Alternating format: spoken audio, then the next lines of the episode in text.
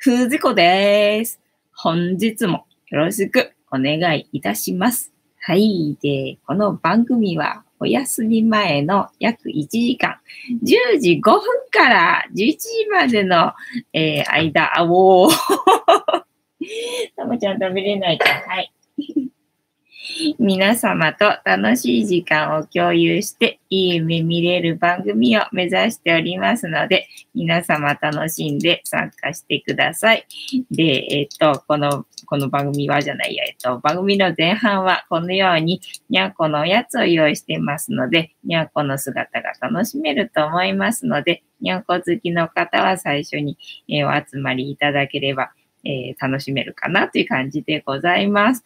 で、えー、まあ、このおやつがなくなってしまうと、まあ猫の姿はちょっと減り気味になってきてしまうかもしれないので、番組の後半はタロットカードの1枚引きなんてことも用意しておりますので、えー、ぜひ最初から最後まで、えー、離脱せず、えー、お楽しみくださいませという番組でございます。はい。えー、みこさん、皆さんこんばんは。おせえよ。ね全然繋がんなかったよ。なんか55分から用意をし始めたんだけど、私がな、あの、マッサージチェアにその前はね、座ってたわけですよ。で、あの、終わって、で、準備しようかなと思ったら、パソコンがね、あの、ありえない感じにね、あの、分解されてて どうしたら猫の力でこんなにわからないぐらいに分解できるんだっていうぐらいにね、パソコンがね、分解されたんですよね。で、しょうがないから、あの、立て直して、で、ようやく何？立て直せたよと思って。で、あの、繋ごうと思ったらなんだ、インターネットに繋がってませんとかさ。やっとだよ、やっと始められるよと思ったら、フリーズしてさ。マジかと思って。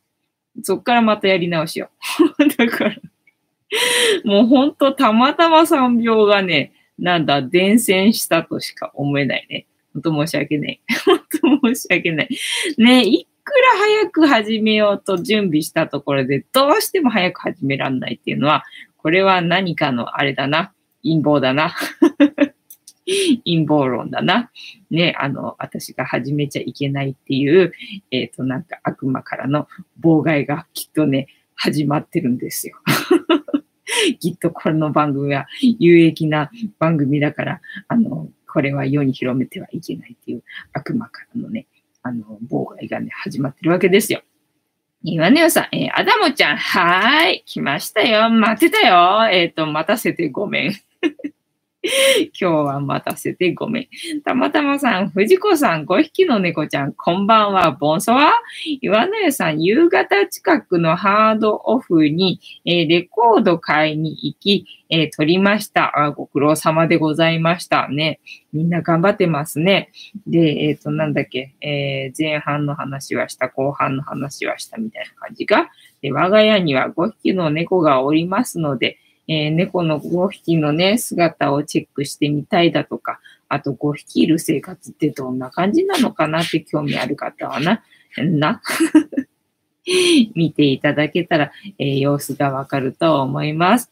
えー、岩根さん待ってましたね。お待たせいたしました。今日こそは本当に5分きっかりで始めてやろうと思ったのにな。なんだ、繋がらないわ。フリーズするわ。もう本当妨害が入ってるとしか思えんなっていう状態だったわけですよ。まあ慌てたところでな、これは神様がな、あの最適な時間に始められるように采配してくれてるわけだから、あの今日はこの時間でいいよって言ってくれてるっていうことだから、いいやと思ってな、あのまた明日期待しててくださいって感じです。で、えっ、ー、と、1日1個猫に関してのお話をしておりまして、で、昨日の猫話の振りから、振りから？振り返りから、えー、行こうと思うわけでございますが、昨日の猫話の振り返りは、えっ、ー、と、あ、猫畑っていうね、あの、スマホかな？えっ、ー、と、ゲームのアプリ？猫のなんか放置系、えー、ゲームの、えっ、と、アプリかな？について、えっと、ちょっとご紹介させていただきました。で、そのゲームっていうのは、えっと、種を買いに行って、で、畑に、えー、その種をまくと、えー、猫が、えっ、と、生えてきて、で、その猫が成長すると、なんか逃げるらしいんだよね。で、それを捕まえて、で、なんか家で飼うみたいなんだよね。で、家で飼って、で、ご飯をあげて、大きくなると、なんか子供が生まれるらしいんだよな。だから 子供生まれちゃうらしいんだよ、みたいな感じのね。で、なんだっけ、なんか家に、ね、他の猫が遊びに来ることもあって、で、その猫にご飯あげると、今度は、なんだっけ、えっ、ー、と、壁紙かなんかもらえるみたいなね。なんかそんな 設定のゲームがね、あるらしいよっていう、えっ、ー、と、ご紹介を昨日はさせていただきました。はい。えっ、ー、と、どこだ？たまたまさん、岩根さん、えみこさん、こんばんは。岩根さん、たまたまさん、こんばんは。えみこさん、たまたまさん、こんばんは。桜、桜、桜ね。桜だね。桜咲いてんのかね？どうなのかね？全然外見に行ってないからさ。そういえば、あの、今日確定申告ね、結局ね、あの、やんなかったっていうかさ。いざやろうと思ったらさ、なんかどうやら日にち伸びたらしいじゃんなんかそう、ふと思ったんだよね。なんかいつもほら、私 Mac だからさ、e-tax できないわけよね。それで紙媒体でな、プリントして、で、持ってってたんだけど、その会場がさ、あ、もしかしたらなんだ、やってないかもしんないよなんて思いつつ、そのな、えっ、ー、と、なんだ、確定申告するサイトに行ったらね、なんか日にちが伸びてたんで、4月何日かになってて、あ、もしかして、あ今行っても空いてない？みたいな感じだったんで、あ、じゃあやめたとか思ってね。結局今日はね、確定申告やんなかったんだよね。いつも確定申告の時期になると私なんか違うことやりたくなるからさ、じゃあもうその勢いであの、違うことやろうと思って、確定申告はやめて、なんか4月の何日まで大丈夫らしいからさ、じゃあもう4月にしようと思って、ね、だって行ったところでな、なんかその会場が空いてなかったら嫌だしな、なんて思って、でもその会場が空いてるかどうかの情報がどこで取っていいかわかんなかったんだよね。だからもういいや、あの、4月過ぎたらなんか連絡くんだろみたいな感じで いてな、なんか改めて連絡くんだろみたいな感じでいて、もうとりあえず今日、明日、あの、確定申告するのはやめたみたいな感じで今日は一日過ごしてしまいましたよ。はい、で、なわけで、でなわけで えっと、前日の猫話の振り返りはしたから、えー、皆さんで、えっ、ー、と、一回ね、一緒に乾杯しようと思いますので、えー、お付き合いくださいませ。で、乾杯の時にジャスティスって言います。で、なんでジャスティスっていうかっていうと、後ろにいる黒い観音様がこの番組のチーママでございまして、お名前をたけしと言いますよ。で、たけしの言葉で乾杯のことをジャスティスって言いますので、一緒にね、乾杯するときに言っていただけると一体感が楽しめるかなと思いますので、えー、ぜひチャレンジしてみてください。はい。では、いきますよ。せーの。ジャスティース、ジャスティース。はい。今日も順調に、えー、左右でございますな。今日は飲み加減になったかな？冷めたよな、きっとな。なかなか繋がらないからさ、とりあえずお湯だけは入れてたんだけどさ、もう繋がらないどころかそっからフリーズしちゃったからさ。そっからかなり経っていくかな。今日は多分飲み加減だな。あ飲み加減でございますよ。私にとってはな。猫舌の私にとっては飲み加減のお湯になってございますよ。えっ、ー、と、左右になってございますよ。ね、今日、だからなくなっちゃってたんで、まあ貸したんだよね、このジャスティス用にさ。だから本当だったらあちちのお湯のはずだったんだけど。なかなか始まんなかったかな、今日もな。今日も飲み加減の際でございますよ。ああ、うまいでございます。えー、で、皆様がどこに住んでて、何を飲みながら、この番組を楽しんでくれてるのかなっていうのを想像するのが楽しみでございますので、もしお嫌でなければ、皆様がどこに住んでて、どこで何を飲みながら、もしくは何かを食べながら、見てますよっていうのを教えていただけると嬉しいです。で、私の脳内の中で、えっ、ー、と、日本の白地図が繰り広げられておりまして、皆様が住んでるところを塗りつぶして、で、47都道府県だけ、えっ、と、制覇できるのを楽しみにしてますので、え、ご協力くださいませ。はい。えっ、と、岩の湯さん、コロナの影響ですね。そうなのよ。だから最近ほら、図書館でまたね、本を借りるようになってっていうか、しばらくなんだ、図書館で予約してる本が、あの、順番が回ってきてなくてさ。で、このところ、また、あの、順番回ってこないからと思って、いろいろと予約を入れたわけよね。そしたら、どんどんどんどん予約のさ、あの、順番が回ってくるんだけど、で、図書館に久々に行ったらさ、なんかもうすごいね、あの、隔離されてる現場みたいな感じ？なんか、入っていいのかな、ここ？みたいな感じになっててさ、図書館もさ、なんか本を、あの、閲覧しちゃいけないのね。要は、あの、予約した本とか、返却の本を、なんだ、返すとか、窓口だけ開いてるみたいな感じ。だか図書館の中で本を読んでもいけないし、みたいな感じ。ただ、受け渡しだけできるような状態になって、で、なんかね、あの、なんだ、工事現場じゃない、えっと、事故現場みたいにさ、なんだっけ、あの、よくテレビのドラマで見るような、ここからは立ち入り禁止ですみたいなテープがさ、なんかバリバリ貼られてるような 状態で、えー？とか思って、そんなだからさ、それをこの前ね、図書館行った時見たんで、あ、もしかしてこんな状態になってるんじゃ確定申告も多分できないよな、なんてうっすら思ってたらな、案の定、ね、あの、伸びてたからさ、じゃあいつ行けばいいのかな、みたいな感じ。で、なんかいつ行けばいいのかなって思って調べてたら、どうやらさ、なんか紙媒体の人は、なんか控除額が10万円ぐらい減るらしいじゃん。何それとか思って。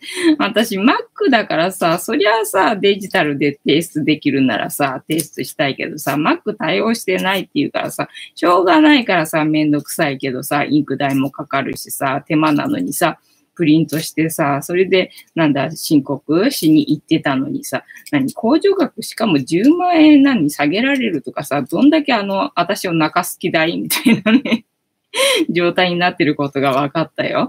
えー、イミコさん、青色申告でしょ？そうだね。ユアネルさん、消費税上がったのは、えー、政府の皆さんの給料アップのためらしいです。たまたまさん、熱いお茶でジャスティス。ユアネルさん、お部屋でウーロン茶飲んでます。ジャスティス。ありがとうございます。えー、たまたまさん、えー、先ほど、英会話のネット授業でした。あ、ね、なんか、月、月じゃない、週に2、3回あるみたいだもんね。結構しょっちゅうやってるよな。ね、聞きながら仮眠します。仮眠してんのか。ダメじゃねえか。えー、用事があるときは、私を呼んでください。ああ、なんだ、あの、この番組をね、あの、仮眠して聞いてるってことね。じゃあ今日はたまたまさんは参加しない感じね。えー、タロットカードスタートの時は呼んでくださいって感じね。えー、マッサージマンさん、こんばんは。お久しぶりです。お久しぶりでございます。岩根さん、たまたまさん、お疲れ様です。えー、みこさん、愛知県南部、え109人の感染者、ダントツ1位の北海道を抜く勢い。あ、そうなんだね。なんかね、北海道がなんか大変なことになってるっていうのは感染者がすごいってことだったんだ。えー、抜く勢いってことはもうちょい百何十人ぐらい北海道で出てるって感じなんだね。えー、そうなんだね。全然、全然 知らんかったわ。っていうなわけで、えっ、と、今日の猫話してなかったな。今日の猫話はこちらでございますよ。えっと、さっき私ね、無償になんかマスカットのゼリーが、えー、食べたくなって マスカットのゼリーが食べたくなって、で、猫とゼリーでちょっと調べてみて、こちらのサイトを引っ張ってきましたよ。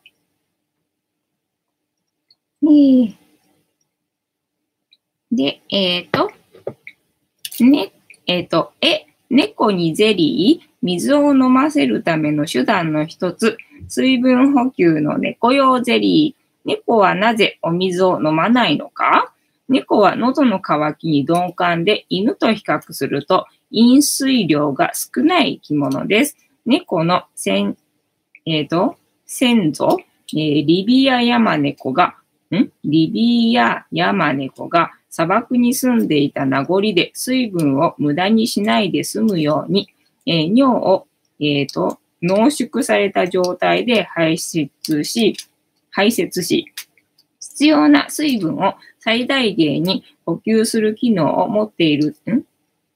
吸収する機能を持っているためと言われています。ですが、その反面、腎臓に負担がかかり、年齢とともに腎臓の機能が低下するために、慢性の腎不全を起こしやすい傾向があります。また、水分が少なく、尿が濃縮された状態は、尿路結石の悪化を招きます。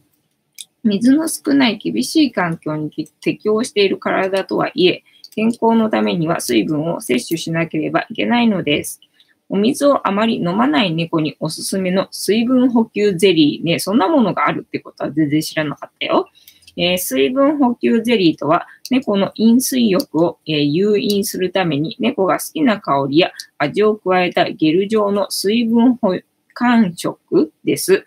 えー、95%が水分にもかかわらず、え、食感と味があるためにおやつ感覚で、え、喜んで食べてくれる猫が多いようです。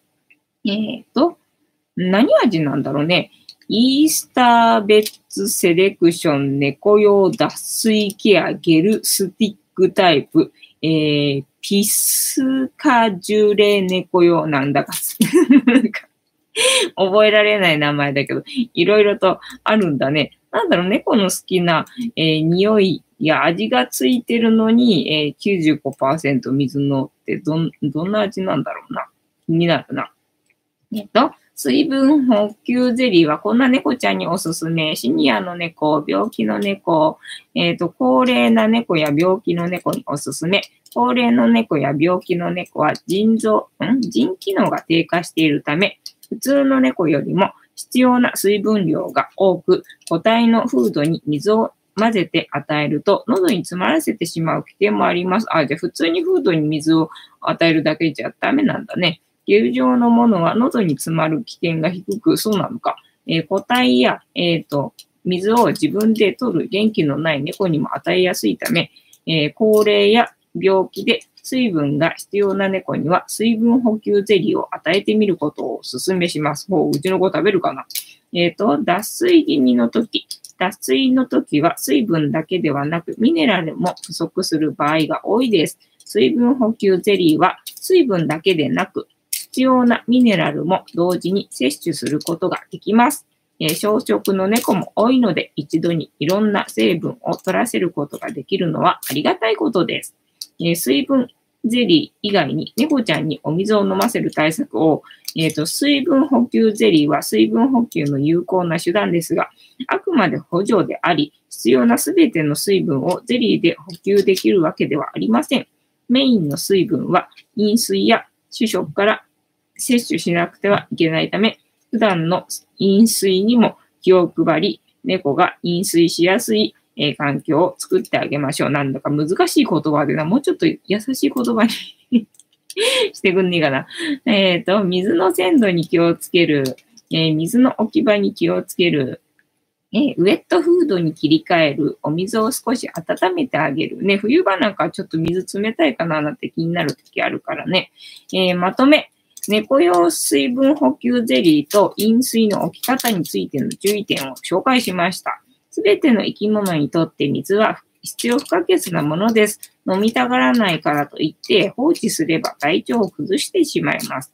嫌がる猫に無理やり水を与えるのは大変ですが、水分補給ゼリーや飲水に適した環境を利用し、飲水量をコントロールすることで大切な家族である猫の健康を守りましょう。うん、なんか、まあ、えっと、嫌がる猫に無理やりっていうところはちょっと同意できないけど まあね、水を与える工夫はね、まあした方がいいみたいなようなので、こういうゼリーがあるようなので、まあ利用してみるのも手かなみたいな感じで、本日の猫話は、猫にゼリーっていうのがあるよっていう話をさせていただきました。えー、参考になっていれば幸いでございます。はい。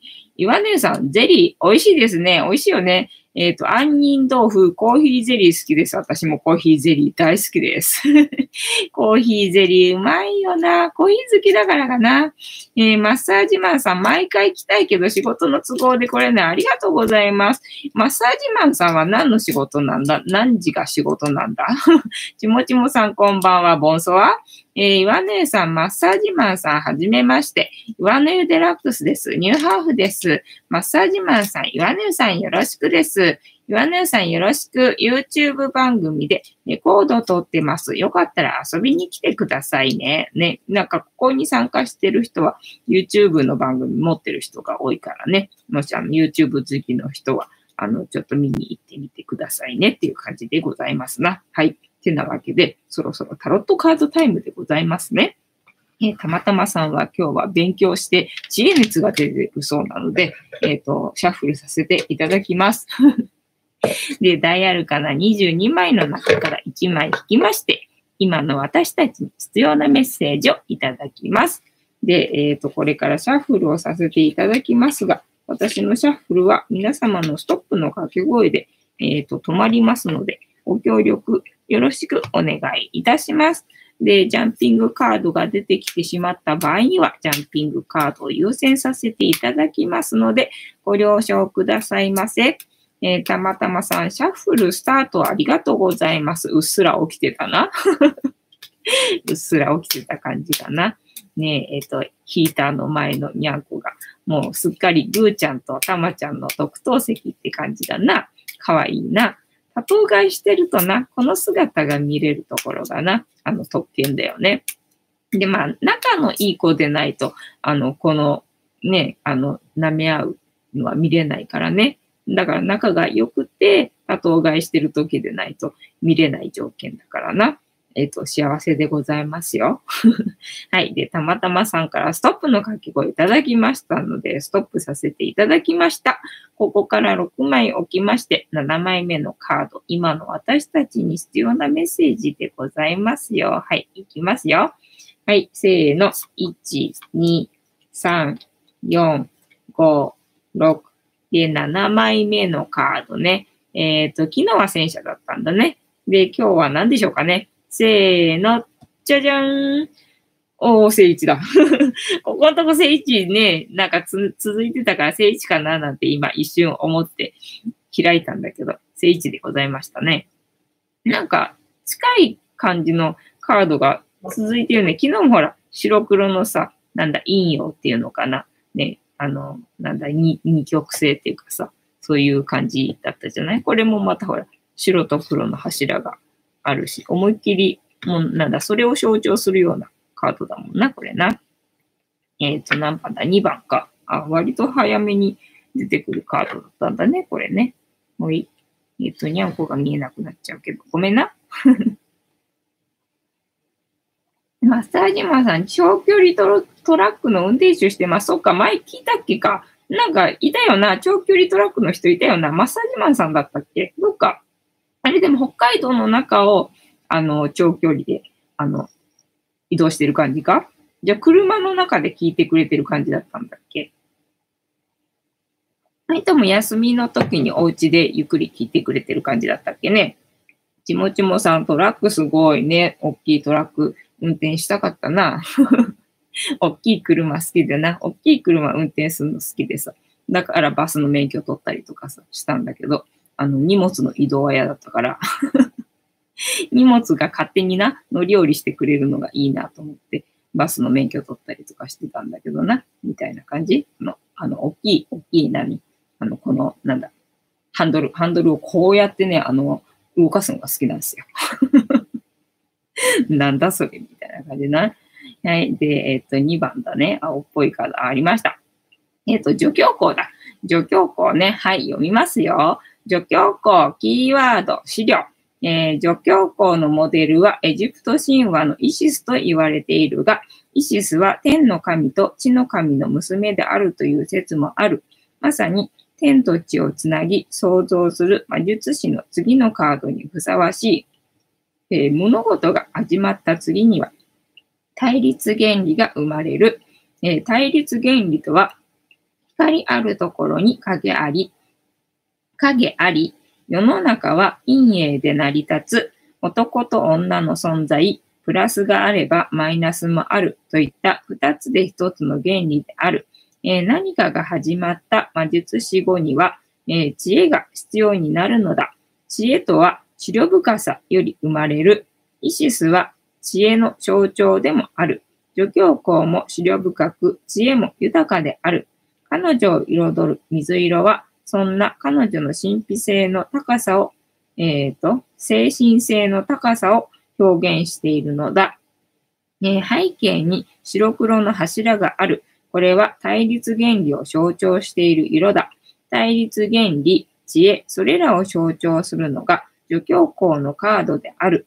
女性であるがゆえに、心の奥底に不安定さも抱えているが、だからこそ彼女の精神、あ神秘性が、えー、輝いているとも言えよう。えー、助教皇からの問いかけ、あなたが今じっくり探求したいこと、資料資料したいことは何？最近出たカードかね、これね、なんか質問されたことを覚えてる気がするんだよな。えっ、ー、と、あなたが今じっくり探求したいこと、資料したいことは、チャンネル登録者数1000人への道でございます。はい。えー、あなたが感じている予感はどんなものですか？はい。チャンネル登録者数が1000人になることです。はい。えっ、ー、と、あなたが見えない声を聞ける人なら出た。今の問題にどう答える？えっ、ー、と、今の問題、チャンネル登録者数が1000人にならない問題かな？にどう答える？えっ、ー、と、時間の問題だ。時間の問題だ。えー、待てばいいってことだ、きっと。はい。えっ、と、見えない声は消えませんが。えっと、このカードからのイメージ。正面を見据えて女性でありながら、しっかりと腰を下ろし、ある意味、意志の強さを感じる人物のようです。手にしているのは書物であり、彼女が聡明で知恵や知識がある人物だと、えー、想像できます。それは多く使われている青色を見てもわかります。お、青色申告。えっと、胸の十字架は助教皇であるので信仰心を表しているのでしょう。潔癖で教えを忠実に守っていることを表しています。私から見れば少しお堅い印象のある女性であり、その硬さが行き過ぎると融通の効かない女性と思われることもあるでしょう。しかし背景にある果実の絵が豊かさを示しているようでもあり、この女教皇の豊かさで、え、女性らしい部分を表しているように感じます。え、この果実模様のタペストリーは円形、括弧つまり未来として描かれたのではなく、助教皇の一部として描かれたのだと思います。統合して信頼するに値する人物だとも言えます。精神性の高さを示す水色は穏やかさを示すとも言いますが、潜在意識を表すカードの下半分には移ろいやすいものの象徴である月が描かれています。助教皇は落ち着いて腰を下ろしているように見えますが、実は変化の真っ只中にいるのかもしれません。ある意味緊張感に包まれているのかもしれません。しかし、何が起こっても動じない人物のようです。もえー、問題について戦いを挑んでいるのではなく、受け入れ、客観視しているようにも見えます。それにしても後ろの2本の柱が印象的です。白黒に塗り分けられている2本の柱と2というカードの持つ数字の意味深いものを感じます。イメージするものは光と影、東洋の考えでいう陰陽の何か2つの対立するもの、しかし2つで1つのもの、そういったイメージが浮かびます。えっ、ー、と、2という数字から連想するものはバランスです。バランスが保たれてこそ、物事はこの助教皇のように静かに見つめることができるのかもしれません。この人物は両方のえ意識をバランスよく持ち、物事を見る洞察力があるのでしょう。足元にある三日月は女性を表しているように思います。専用先生術では月は女性原理を示します。女性の持つ危うさ、変わりやすさ、えー、を表しているとも言え、また、えー、感受性、母性をつか司るものとして扱われています。何事も受け入れる母性のような性質、それでいて、強硬らしく冷静に受け止める、そんな彼女の人物像が浮かびます。強硬なのに女性、これがこのカードの最も重要なポイントなのではないでしょうか。はい、次。えー、このカードから導き出されるキーワード、資料。資料の正位置、正位置を読みます。えー、潜在能力の発揮、親鋭なる洞察力、女性の神秘性、分別がある、冷静さ、内なる声、えー、と潜在能力の発揮、深遠なる洞察力、えー、女性の神秘性、分別がある、えー、冷静さ、内なる声。はい。で、逆位置だと、えっ、ー、と、影、見えない部分、えー、見えない部分、えっ、と、厳しさ、冷淡さ、融通が効かない、矛盾、葛藤、え不安、情緒不安定多く、聖地でよかった。聖地でいい感じになってきてますね。えっ、と、えー、影、見えない部分、えっ、ー、と、厳しさ、冷淡さ、融通が効かない、えー、矛盾、葛藤、不安、えー、情緒不安定。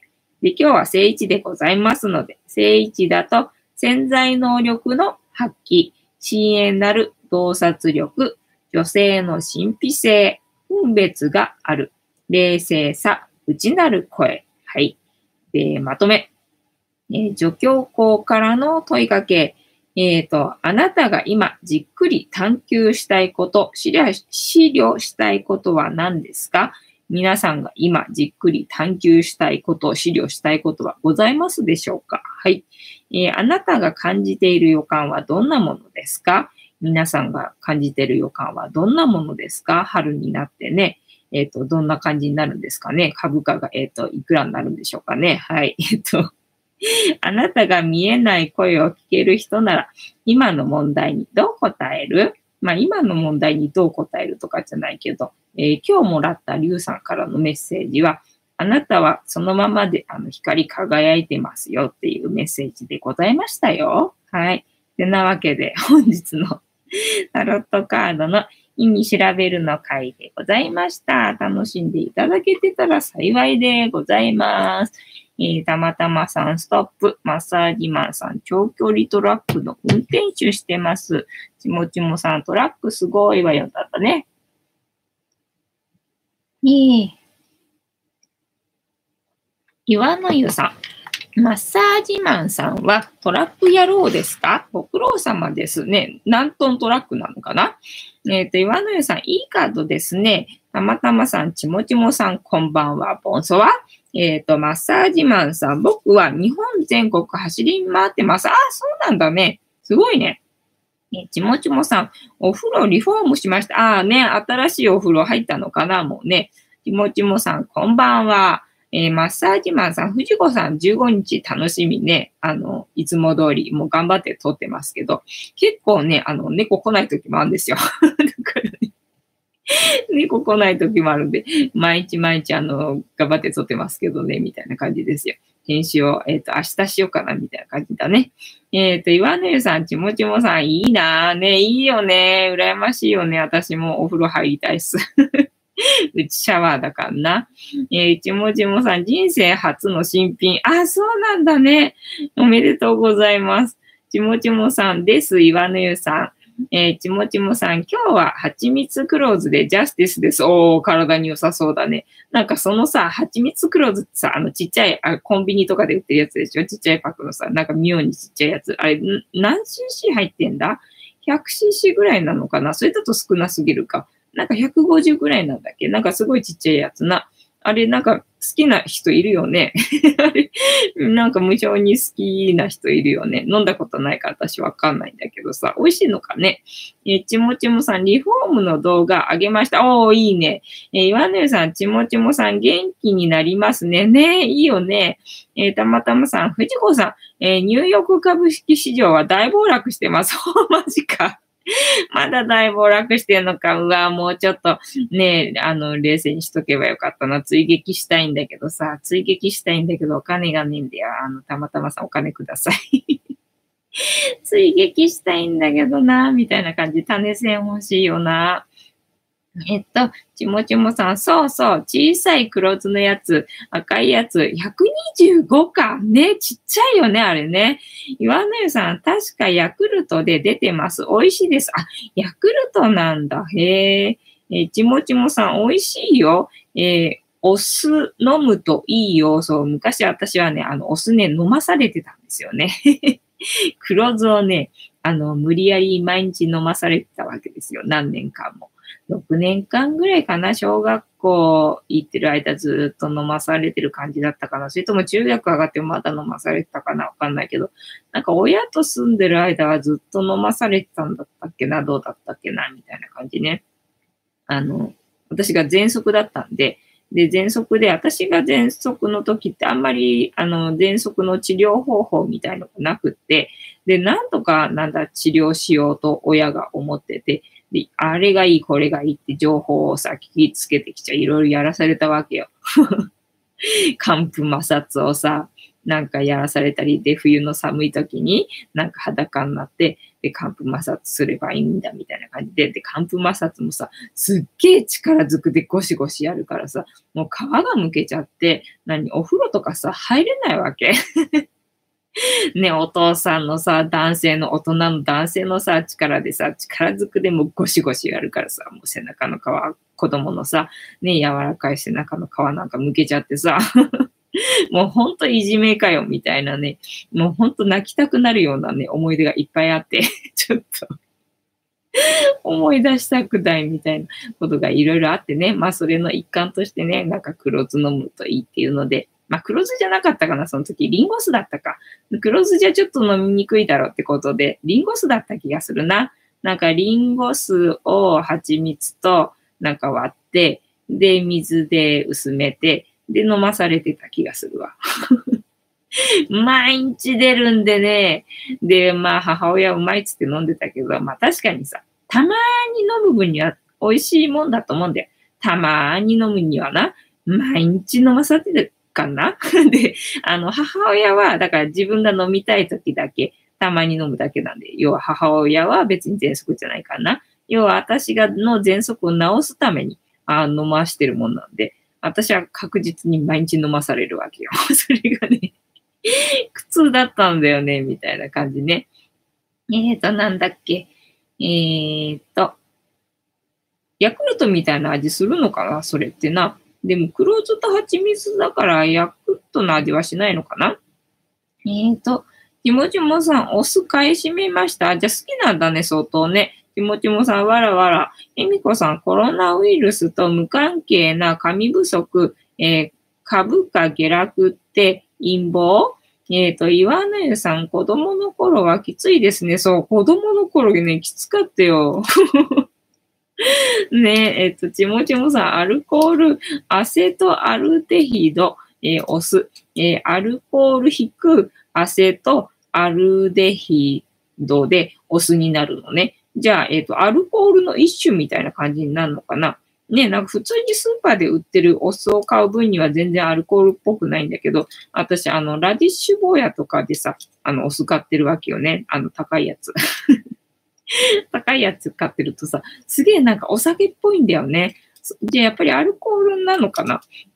え岩野湯さん、虐待に近いです。もうね、ほぼ虐待でした。本当ね、ほぼ虐待でしたよ。もう逃げ出したかったもん。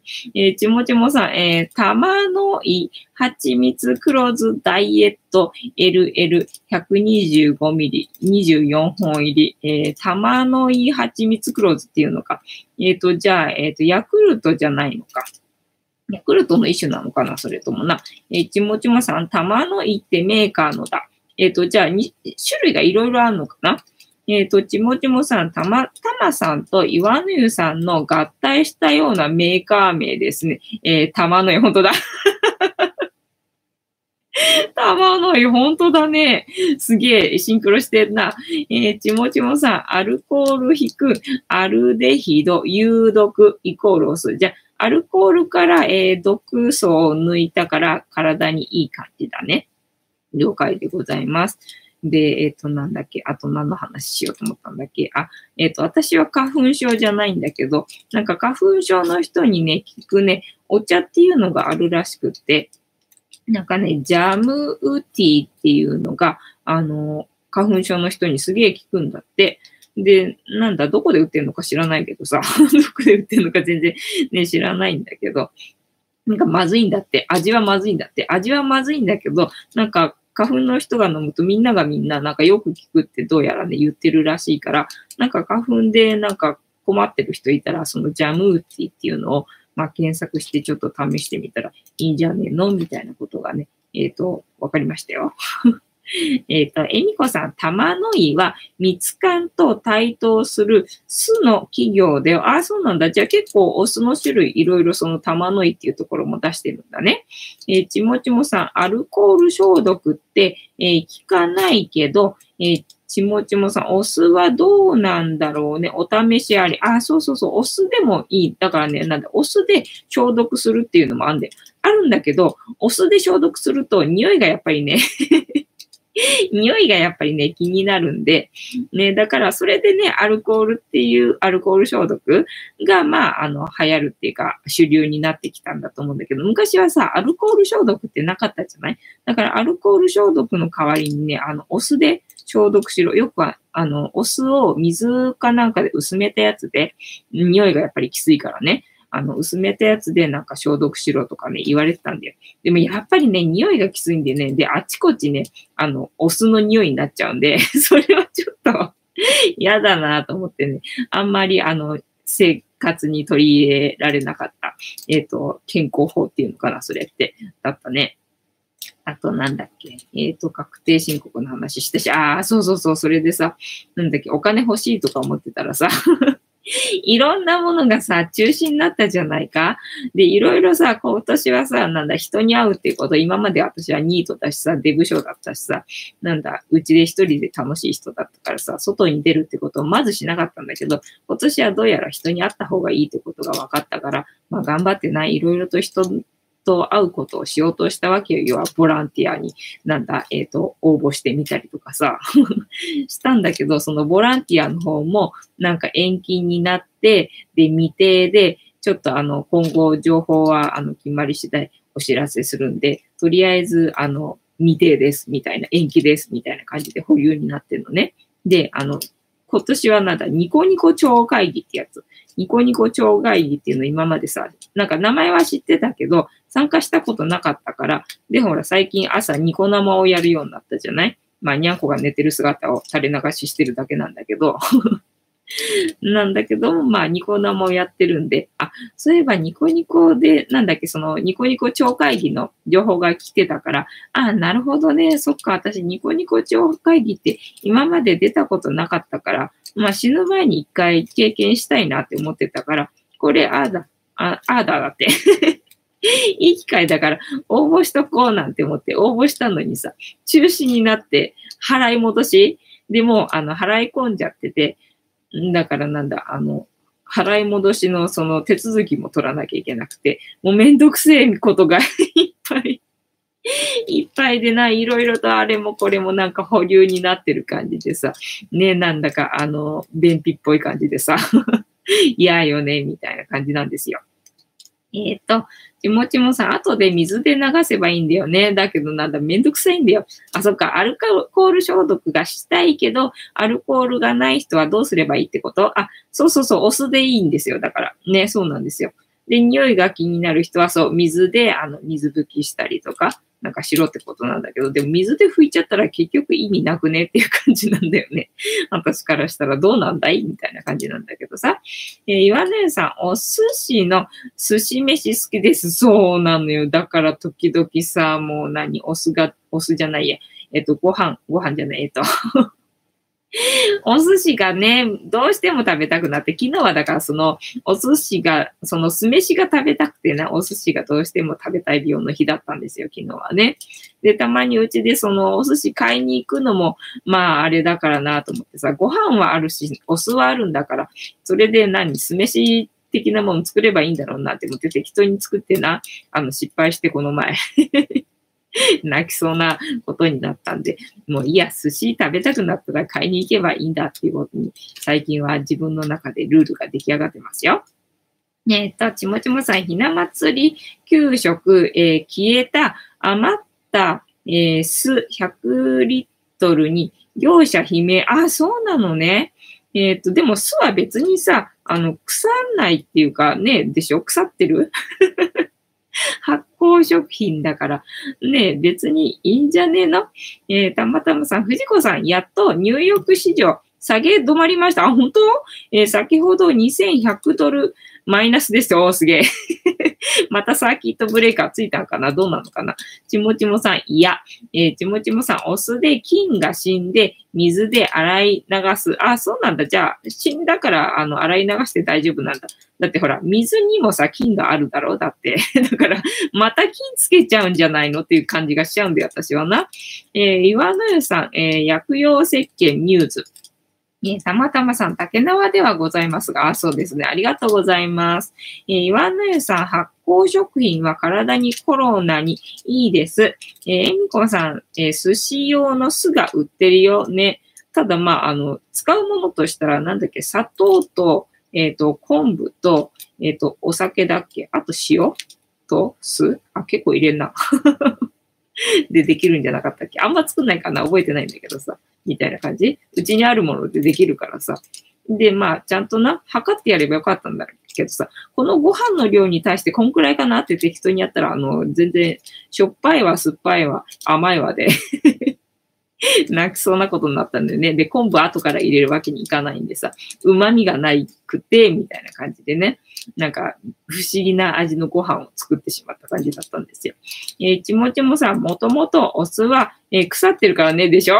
だから、別にいいんじゃないの？置いとけばって感じね。またね、なんかチラシ寿司とか作った時に使えばいいんじゃねとかって思うんだけどな。